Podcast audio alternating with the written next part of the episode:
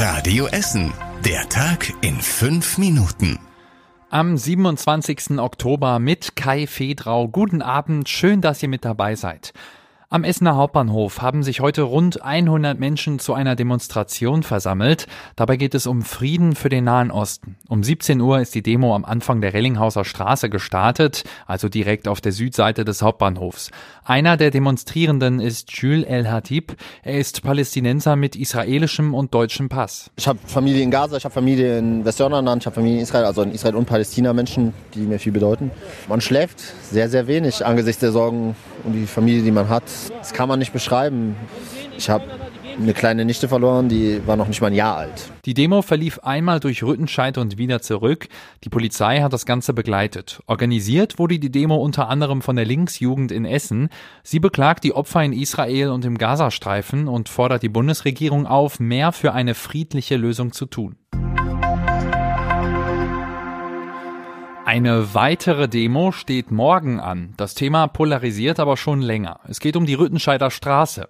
Die Stadt plant, dass die Rü zur Einbahnstraße wird. Der Verkehr soll dann durch kleine Seitenstraßen umgeleitet werden. Diese Pläne gehen Geschäftsleuten und Fahrradverbänden gegen den Strich. Zum Beispiel befürchtet der Boutiquebesitzer Ralf Kremer, dass Geschäftsleute auf der Rüttenscheider Straße so Kunden verlieren. Wir werden weniger Umsätze machen. Weniger Umsätze heißt, die Kosten äh, müssen dadurch reduziert werden steuern. Das bezieht sich dann auf Personalkosten, das bezieht sich auf Miete. Und dann zieht man äh, ein Resümee und sagt, ja, bleibe ich noch hier? Oder gehen wir woanders hin? Der Boutiquebesitzer hat deshalb zu einer Demo gegen die Pläne der Stadt aufgerufen. Morgen werden sich wohl hunderte Geschäftsleute daran beteiligen. Ende November soll im Stadtrat eine Entscheidung über die Rü fallen. Heute Morgen ist eine große Dampflok auf dem Weihnachtsmarkt in Steele aufgestellt worden. Die 37 Tonnen schwere Lok musste mit einem Schwertransporter aus Bochum hergebracht werden. Die Organisatoren hatten kurzfristig eine Auflage bekommen, der Transporter darf nur nachts fahren und deswegen war die Lok auch schon um 6 Uhr morgens in Steele. Mit zwei Schwerlastkränen wurde sie abgeladen und auf Schienen gestellt.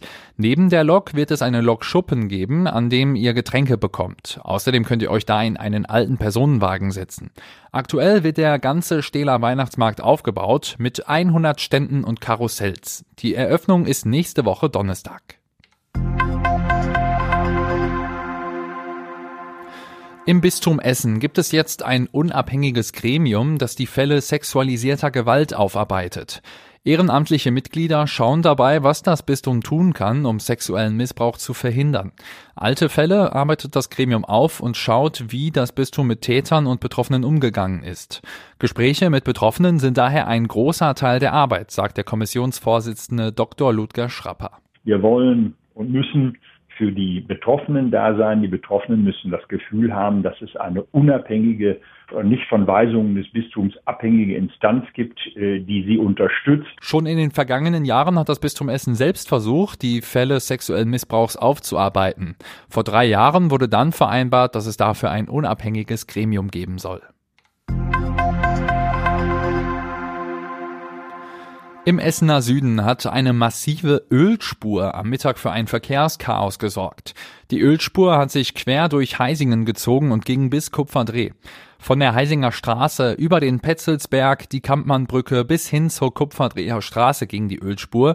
Weil es außerdem geregnet hatte, waren die Straßen sehr glatt und deshalb gab es auch kleinere Autounfälle. Etwas Schlimmes ist aber zum Glück nicht passiert.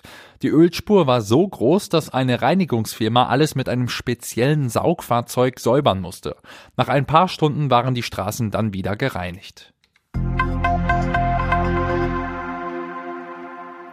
Am Wochenende starten wieder die Essener Lichtwochen in der Innenstadt. Und diesmal gibt es auch wieder die Themenbilder. In der Nähe der Marktkirche leuchten dann ein Themenbild zur Goldenen Madonna und eins zum Essener Stadtwappen.